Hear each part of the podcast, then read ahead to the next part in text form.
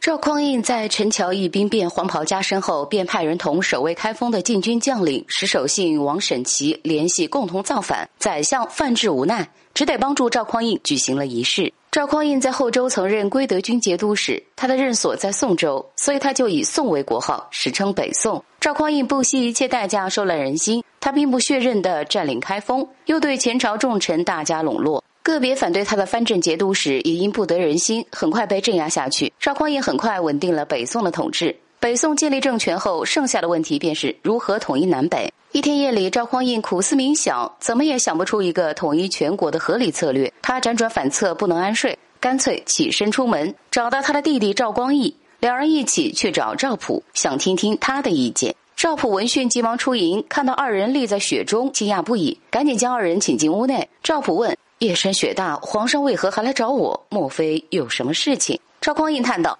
现在一榻之外尽是他人的地方，我如何能够安心啊？